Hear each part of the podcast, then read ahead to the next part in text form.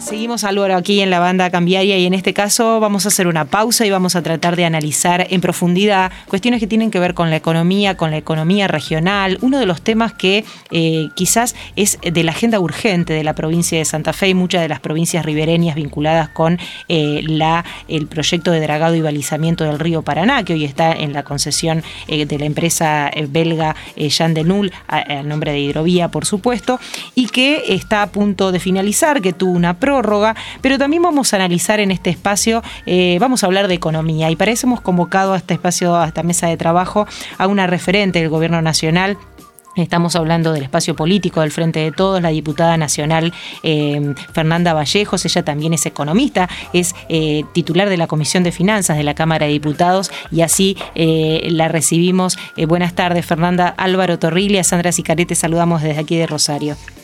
Hola, buenas tardes. ¿Cómo están ustedes? ¿Cómo les va? Muy bien, muy bien. Gracias por atendernos. Eh, Fernanda, eh, vamos, eh, primero un tema que, es un poco urgente porque, bueno, se está discutiendo, está corriendo el tiempo para la nueva licitación de, la hidrovía este, Paraná-Paraguay, en la cual, este, bueno, vos has trabajado mucho estudiando el tema y, con propuestas. ¿Cómo, ¿Cómo estás viendo la, la, discusión que se, está, que se está abriendo en función, digamos, de la nueva licitación?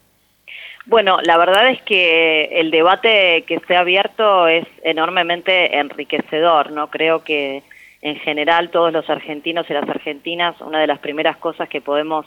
celebrar a partir de todo esto es un profundo involucramiento de la sociedad en un tema eh, que es estratégico, eh, pero que no siempre ocurre, ¿no? Con los temas estratégicos, este grado de, de, involucramiento, de movilización de la sociedad, de una enorme diversidad de grupos, de sectores eh, que se han metido a fondo con este tema eh, del río Paraná, con eh, levantar bien alto las banderas de la soberanía nacional eh, y la verdad que esto es lo primero que yo eh, resalto. Y más allá de las diferentes miradas, de los matices, de las expresiones, me parece que lo primero que hay que, que, valorar es esto, ¿no? un profundo involucramiento de la sociedad, de diferentes sectores que se han conmovido y se han involucrado con este tema que, realmente es estructural y estratégico para el país y siempre hemos sostenido que en lo que se defina en este, en este presente, donde nos toca tomar decisiones trascendentes,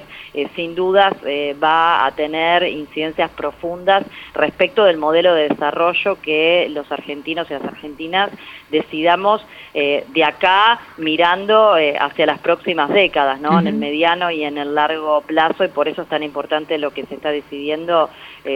en muy poco tiempo, porque la prórroga de 90 días que se ha otorgado a partir del vencimiento que se produjo en abril eh, vence eh, ahora a finales de a finales del mes de julio, principios del mes de agosto, eh, así que estamos como en, este, en la cuenta regresiva, como quien diría. ¿Y, cómo ves que está transitando, digamos, a partir de la propia propuesta que hizo el gobierno? ¿cómo, ¿Cómo la ves? Y en todo caso, digamos, ¿cuáles crees que serían los ejes a partir de lo cual se tiene que eh, discutir la nueva concesión.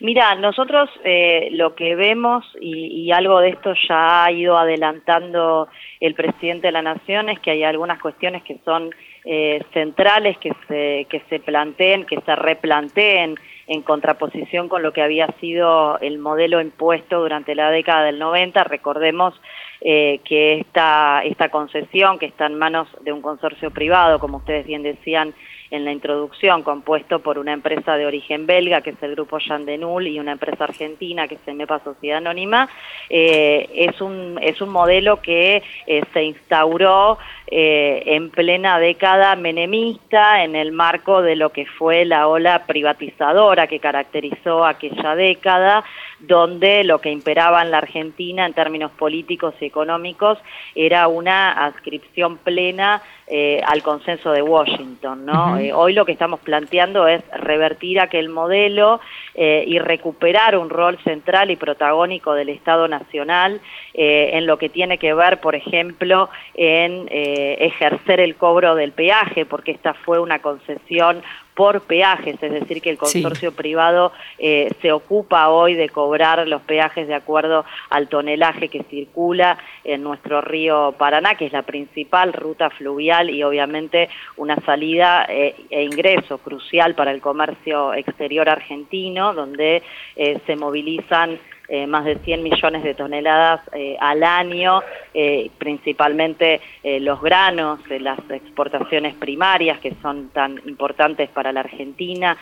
para la disponibilidad de divisas, para la administración del frente cambiario, para lo que hace en definitiva a la sustentabilidad de un proceso de crecimiento económico en nuestro país. Bueno, todo eso circula a través de esta ruta fluvial y por eso, entre otras razones, es muy pero muy importante. Nosotros creemos allí en sintonía con, algunos de los puntos que ha ido adelantando el presidente y algunos ministros de su gabinete, que es absolutamente acertado que el Estado ejerza el cobro de los peajes, que sea el Estado además el que eh, recupere férreamente el control de todo lo que ocurre en torno eh, de la hidrovía del Paraná, eh, se tiene que controlar qué es lo que se draga, cuánto se draga, eh, dónde se dispone lo que se draga, todos estos elementos que hasta el día de hoy y en base a lo que había sido el modelo menemista está sujeto eh, a declaraciones juradas eh, de los privados, en este caso del consorcio privado que tiene en sus manos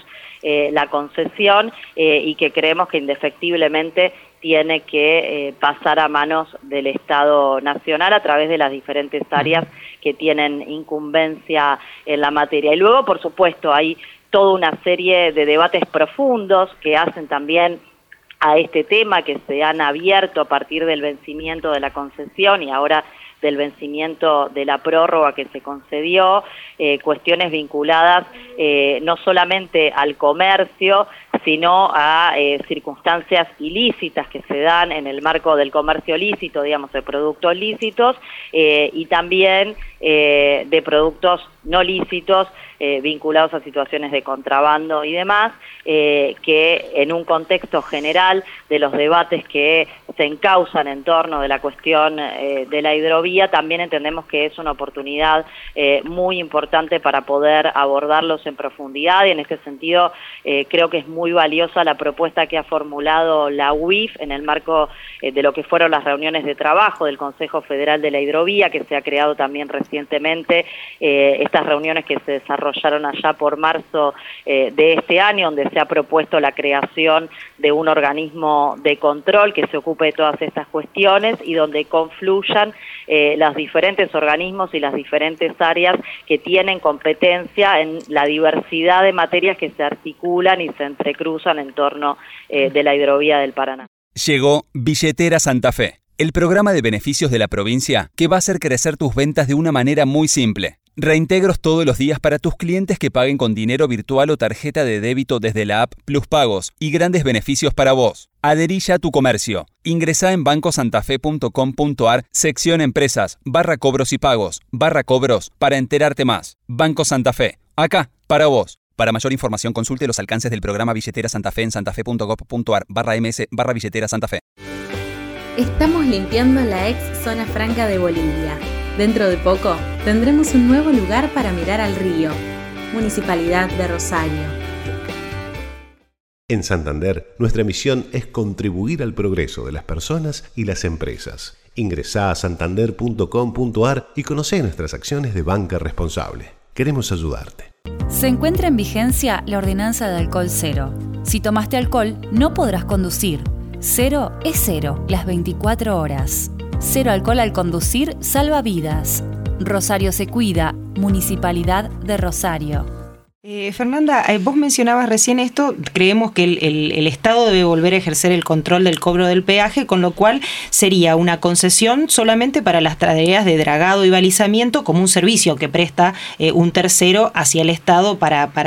tener óptima la vía navegable, volver a un esquema de esas características. Ahora, los actores involucrados en esto, como es el sector privado, y muchos de ellos nucleados en lo que es el poderoso Consejo Agroindustrial Argentino, del que forman parte Ciara Sec, digo, los exportadores, las cámaras de la industria, las bolsas de comercio y demás, están conformes con este esquema hasta ahora, con algunos retoques, con algunas cuestiones de impacto ambiental, piden a lo mejor eh, un poquito más de dragado y demás. ¿Cómo van a coordinar esto teniendo en cuenta que el gobierno hoy tiene un buen diálogo o, eligió a ese sector como su interlocutor en lo que es la definición de políticas agropecuarias, agroindustriales? Digo, ahí, ¿cómo se van a limar esas asperezas donde parece que hay eh, irreconciliables de alguna manera?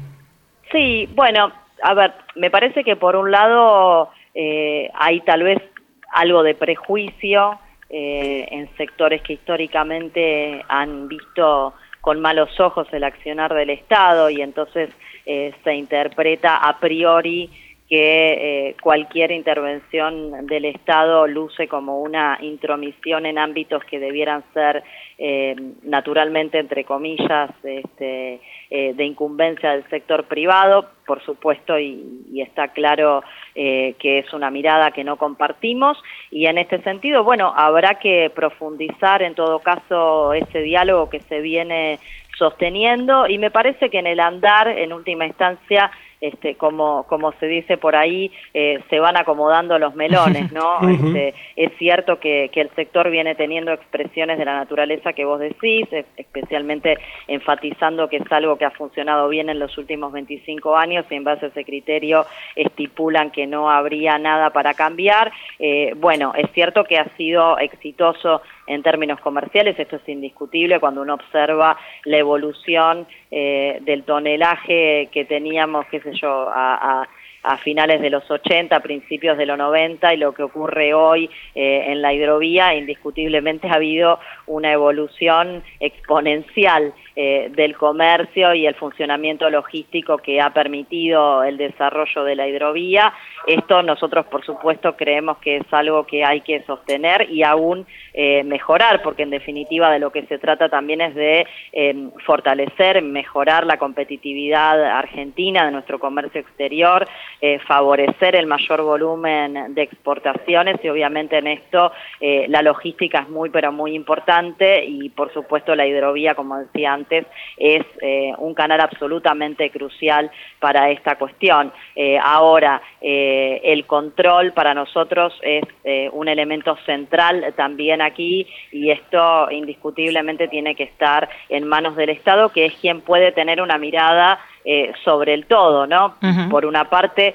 preservando y cuidando, obviamente, cuestiones que tienen que ver con la logística, con la competitividad, con la eficiencia del funcionamiento del sistema que pueda permitir que en el transcurso del tiempo y mirando hacia adelante, porque insisto, la envergadura eh, de lo que implica la hidrovía y las obras asociadas a ellas, estamos hablando no de una cuestión de ahora, de ya de lo inmediato, eh, ni siquiera del corto plazo, sino de una mirada estratégica a mediano y a largo plazo, y esto debe estar contemplado, eh, y deben además incorporarse algunos elementos que no han estado presentes, que no han estado presentes cuando se planteó el modelo de funcionamiento en la década del 90, por ejemplo, eh, los estudios de impacto ambiental que necesariamente deben ser eh, incorporados porque también allí eh, hay que tener los cuidados del caso para que las poblaciones o incluso las economías regionales y otras economías no necesariamente vinculadas al comercio exterior y a lo que circula en el marco de la hidrovía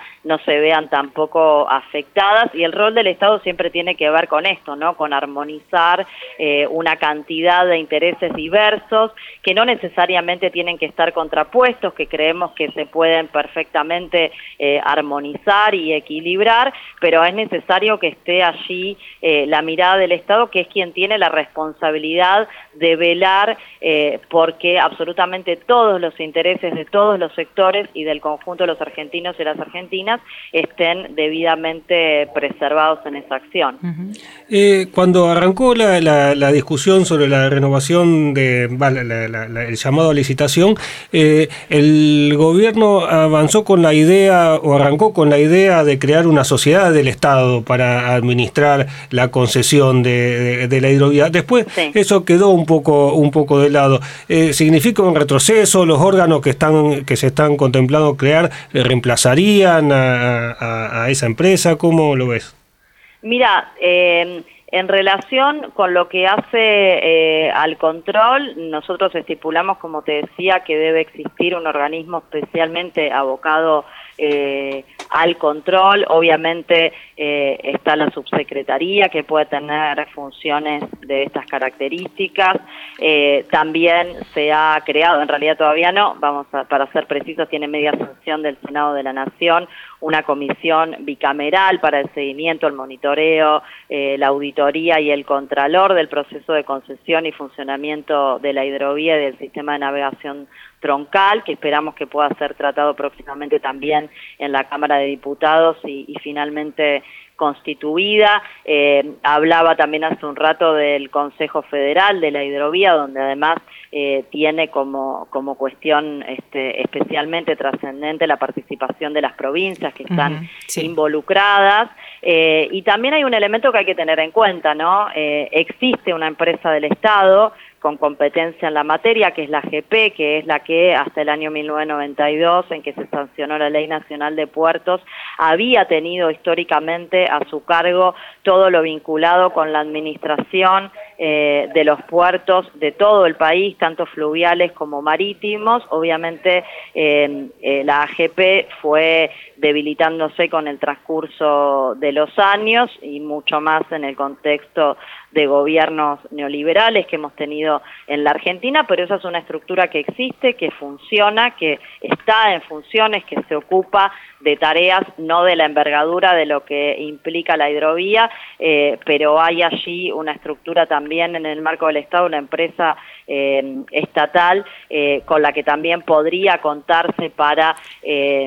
para, para avanzar en la tarea que hoy tenemos este, frente a nosotros, ¿no? A partir de, de la prórroga, del vencimiento de, de la prórroga que se va a dar próximamente. Banco Macro le ofrece su espacio digital exclusivo para jubilados, un lugar para que pueda consultar lo que necesita sin salir de su casa, con información clara para que realice sus operaciones habituales desde su celular. Además, cuenta con Macro Jubilados, un botón violeta que le permite acceder directamente a sus operaciones desde donde esté. Conozca los beneficios de cobrar su jubilación en Banco Macro en macro.com.ar barra jubilados. Macro, cerca, siempre. Cartera de consumo. Otorgamiento sujeto a aprobación crediticia. Más información en macro.com.ar barra jubilados. Vivo en Barrio Empalme, soy de Rosario. Nacido, criado en el barrio Echesortu. Soy del barrio Villanueva. Soy vecina del barrio Asindar. Soy del barrio Triángulo. Del barrio Villurquiza. Me vine a vacunar y... Contentísimo, contentísimo, contentísimo. Contento por, por el momento que llegó de la vacuna. Muy contento y soy una de las 300.000 personas que fueron vacunadas en la ciudad de Rosario.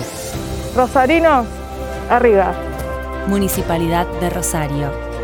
Banco Macro te trae Viumi. Resolve tu manera de cobrar y prepárate para crecer. Hacelo con el lector de tarjetas para cobrar en tu negocio o con link de pagos para cobrar a distancia en tus redes sociales y WhatsApp. Crea tu propia tienda online o suma el botón de pago web a tu página. Conoce más en viumi.com.ar. Viumi, hacela fácil. Macro, cerca, siempre. Cartera de consumo. Más información en www.viumi.com.ar. Municipalidad de Rosario informa. La moratoria 2021 se extiende hasta el 30 de junio. Se pueden poner al día todos los tributos municipales con planes de hasta 36 cuotas. DREI, TGI, multas y todas las tasas municipales. Más info en rosario.gov.ar barra trámites o por email a tributos.rosario.gov.ar. Fernanda, eh, de que deberíamos pasar a otro tema también, pero antes de, cambiar de tema, preguntarte si crees que, bueno, vos decís lo de la prórroga, ¿llegarán con los tiempos de la prórroga? ¿Crees que puede haber una nueva prórroga para que esto se,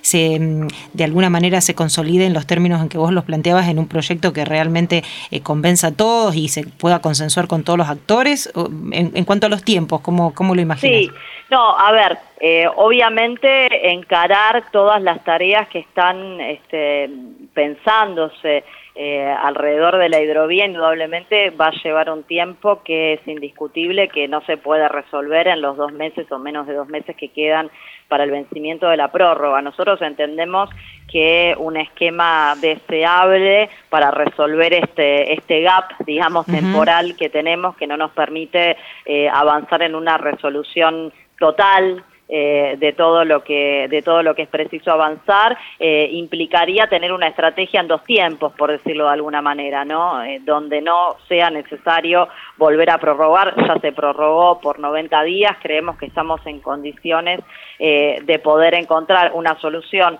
de corto plazo, digamos una especie de solución transicional, si se quiere, y en ese periodo de tiempo, ya con el Estado a cargo eh, de todo lo que debe ser hecho en el marco de la hidrovía, poder avanzar, sí, hacer todos los estudios, hacer todas las tareas, todo lo que es necesario, para así luego poder este, tener una solución definitiva ya de mediano eh, y de largo plazo.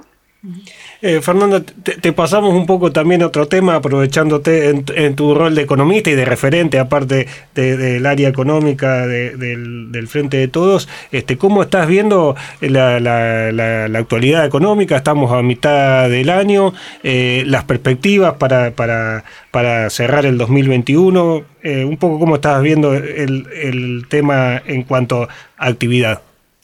Bueno, a ver, em, yo lo, lo, pondría en dos planos, ¿no? Por una parte, hay algunos indicadores de actividad y particularmente lo que tiene que ver con la evolución eh, de la industria manufacturera, de la construcción, que obviamente son sectores muy, pero muy importantes, eh, que están andando muy bien que están marcando números muy positivos y que hay que enfatizarlos y, y resaltarlos porque eh, la verdad es que tanto la industria como la construcción venían muy, muy golpeadas en la Argentina y la actividad en general, no solamente por lo que significó el último año de pandemia, sino también por la pésima performance que tuvo la economía argentina durante los cuatro años de gobierno de Mauricio Macri, donde se quebraron todas las tendencias positivas en materia de actividad, de empleo, etcétera. Eh, por otra parte, también hay que decir que esto que es positivo todavía no alcanza a ser todo lo positivo que necesitamos que sea, porque es un crecimiento, eh, digamos, muy heterogéneo y por sobre todas las cosas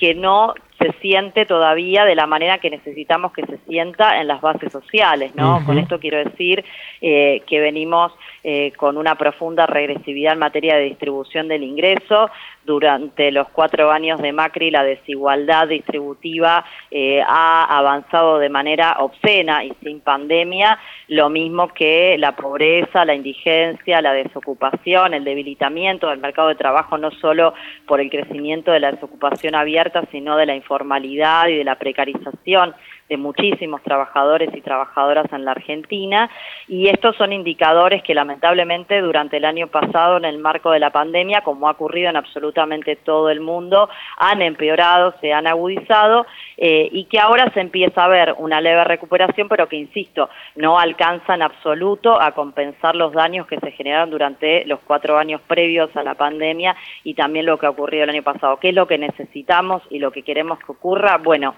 eh, los buenos indicios son los que se están dando en el marco de la reapertura de paritarias eh, y algunas paritarias que se están cerrando y firmando en estos días que nos permiten pensar en cumplir con lo que es, sin lugar a dudas, el principal objetivo de la política económica, que es que los ingresos de los argentinos crezcan en términos reales, es decir, que le ganen a la inflación. ¿Por qué?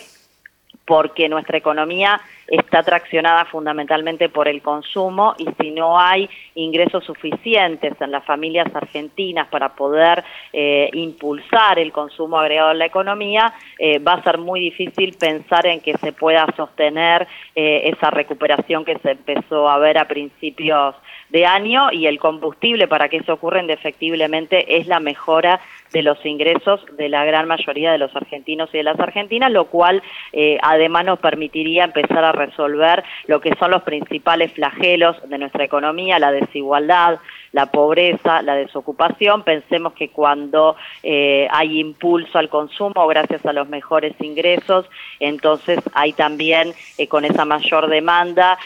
tracción de la actividad y por lo tanto estímulos para la generación de nuevos puestos de trabajo, algo que se ha empezado a observar eh, en la industria durante los primeros meses del año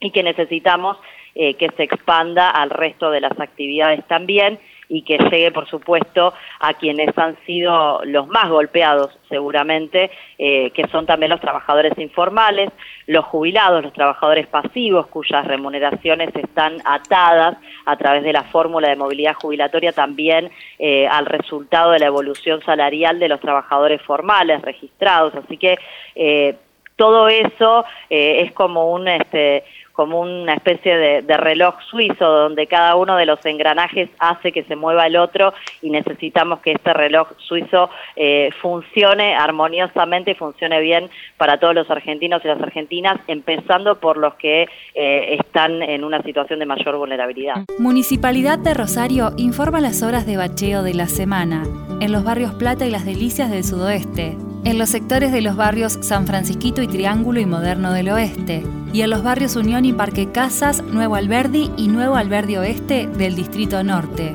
Arriba Rosario, Municipalidad de Rosario. Municipalidad de Rosario informa los trabajos de poda y escamonda de la semana. Estamos trabajando la zona comprendida entre las calles Marcos Paz, Avellaneda, Santa Fe y las vías del ferrocarril. Arriba Rosario, Municipalidad de Rosario. Yo te llevo un poco, eh, traigo a, recuerdo el título del libro de Augusto Costa, del economista Augusto Costa, que decía que todo es precio es político, ¿no? Y te llevo al terreno de la política por el tema de la inflación como el gran eh, palo en la rueda, de alguna manera, que, se, que se está planteando en este esquema. Y cómo en, las últimos, en los últimos meses eh, hubo capítulos como, por ejemplo, el que protagonizó el titular de la UIA actual, Funes de Rioja, con el ministro Culfas, cuando el ministro le tuvo que recordar todo el, apoyo que había tenido el Estado eh, durante la pandemia para el sector. Digo, ¿hay, ¿hay realmente, existe la posibilidad de que esa puja distributiva se llegue a saldar sin que se lleve puesto eh, no solamente los, cálculos previstos en el presupuesto, sino el poder adquisitivo y, esta, y estas condiciones que vos decías de acceso eh, a una vida digna de los argentinos, digo, en, esta puja política, ¿no? que parece que nunca se puede saldar en la Argentina entre, entre los formadores de precios y, y los y, la inflación, ¿no? Sí, tenemos varios desafíos allí, ¿no? Algunos que tienen que ver eh, con lo que ocurre a nivel internacional en la economía, porque, por ejemplo, uno de los principales problemas que hoy presenta eh, aunque hemos tenido un mejor indicador, también esto lo quiero resaltar en la última medición, eh, pero en general durante la primera parte del año lo que venimos viendo es que eh, dentro del desagregado del índice de inflación, el rubro que más venía creciendo tenía que ver con los alimentos y bebidas, que obviamente es el rubro más sensible y el que más impacta en los sectores populares, y eso está muy determinado por lo que ocurre con la evolución del precio internacional de los productos de exportación que la Argentina le vende al resto del mundo. Eh, y luego, por supuesto, hay un proceso, y esto siempre ocurre, sobre todo cuando la economía empieza eh, a dar señales de crecimiento, de puja distributiva, que en alguna medida en el último tiempo no se veía con, con demasiada intensidad y ahora también ha empezado a aparecer eh, más pronunciadamente. Entonces, todo eso está en juego. Bueno, hay que trabajar para, para resolverlo. No solamente eh, porque hay que contener los precios y encauzar la inflación en un sendero eh, razonable que permita, por supuesto, previsibilidad y, un funcionamiento eh, ordenado y más tranquilo de la economía en general, sino por lo que vos decías, ¿no? Porque eh, todo aumento de la inflación termina restando recuperación del poder adquisitivo, que es lo que necesitamos, pero también necesitamos mejorar los ingresos. Esto eh, también es importante, ¿no? Eh, por eso digo, los desafíos son grandes. No alcanza con contener la inflación, que es indispensable y necesario hacerlo, sino que también es necesario mejorar los ingresos porque la merma que han sufrido los ingresos de los argentinos en los últimos años es muy, muy grande Siempre digo, pensemos que el promedio del salario registrado en dólares de los argentinos eh, a finales de 2015 estaba en el entorno de los 1.800, un poco menos, 1.780 dólares. Cuando Macri terminó su mandato a fines de 2019 había caído a los 1.000 dólares el promedio del salario registrado en la Argentina y hoy está en el entorno de los 800, con lo cual eh, han perdido mucho los ingresos, no solamente los salarios, obviamente las jubilaciones y los ingresos en general, eh, y además estamos viendo, veníamos viendo en los primeros meses un proceso de crecimiento de los precios también eh, muy preocupante. Así que esas son las dos tareas este, que, tiene por delante el Estado y el Gobierno Nacional y los compañeros y las compañeras que forman parte eh, del gabinete económico del Gobierno. Obviamente no es una tarea para nada menor, es un enorme desafío, pero creo que se está trabajando con toda la energía puesta y depositada justamente en alcanzar estos objetivos y somos optimistas, ¿no? Te decía, la apertura eh, de las paritarias y las rediscusiones que se están abriendo en este momento son un dato alentador porque lo primero que necesitamos es que los ingresos reales vuelvan a crecer eh, en el país. Eh, lucen las condiciones dadas como para que haya un proceso paulatino de índices inflacionarios más bajos en los próximos meses, como el que vimos en la última medición, y no tan elevados como habíamos tenido los primeros meses del año. No estamos viendo, además, eh, un proceso también tan pronunciado como el que se había dado desde mediados o agosto del año pasado hasta los primeros meses de este año en la evolución de los precios internacionales de los commodities. De hecho, ha habido un pequeño descenso, por ejemplo, en el caso de la soja, que es lo que vemos todos los días eh, en los titulares, y eso también tendría que ayudar a descomprimir un poco la tensión interna sobre los precios eh, domésticos y por supuesto hay que seguir trabajando en la política de los precios, ¿no? Como vos decías, porque tenemos una economía profundamente concentrada y profundamente concentrada además en sectores estratégicos y sensibles, no solamente en el rubro alimentario, sino también, por ejemplo, lo que tiene que ver con los insumos difundidos que impactan en los costos de toda la cadena industrial eh, y esto también es algo que hay que estar mirándolo con muchísima atención porque en definitiva todas estas cosas son las que llegan al final eh, a la góndola eh, cuando vamos los consumidores y las consumidoras a comprar lo que necesitamos y te encontrás con que el salario no te alcanza. Eh, ¿Tendría que haber de parte del gobierno algún refuerzo o de la, de la asistencia, digamos, de, de los planes de asistencia, algún nuevo IFE? ¿Tendría que, que, que soltarse un poco más en eso del Ministerio de Economía? Mira, eh, la verdad es que hemos tenido eh, unos primeros meses de, una situación fiscal muy pero muy ordenada, de hecho incluso por debajo de lo que está previsto en, en, en, la ley de presupuesto en materia de, en materia de déficit fiscal, porque han mejorado muchísimo los ingresos tributarios, en particular los ingresos tributarios vinculados al comercio exterior, justamente por lo que hablábamos antes eh, de, de, lo que ha ocurrido con los precios internacionales de los commodities eh, y eso le ha permitido tener al Estado Nacional una holgura fiscal que, insisto, superó lo, las previsiones eh, que estaban diseñadas en el presupuesto, con lo cual eh, hay un espacio, hay un espacio fiscal importante eh, para poder justamente en la medida en que sea necesario fortalecer, reforzar la asistencia tanto a los sectores sociales que lo necesiten. Y también en esto va a ser muy importante cómo evolucione la situación epidemiológica, ¿no? La pandemia, uh -huh, pensemos que estamos discutiendo en estos días una ley que ya tiene también media sanción del Senado de la Nación y está próxima a tratarse en la Cámara de Diputados que regula eh, de manera objetiva y a través de parámetros epidemiológicos cuáles son las actividades que se pueden abrir o cerrar eh, de acuerdo a, al valor que adquieren esos parámetros. Y bueno, en función también de la situación epidemiológica se va a ir viendo la necesidad eh, indiscutiblemente de asistir a los sectores que, que lo puedan necesitar, no solamente los sectores sociales, insisto, sino también los sectores productivos, ¿no? Si hay actividades que deben permanecer cerradas, obviamente van a requerir una asistencia como lo requirieron durante el año pasado, porque no solamente se trata de sostener a los sectores más vulnerables que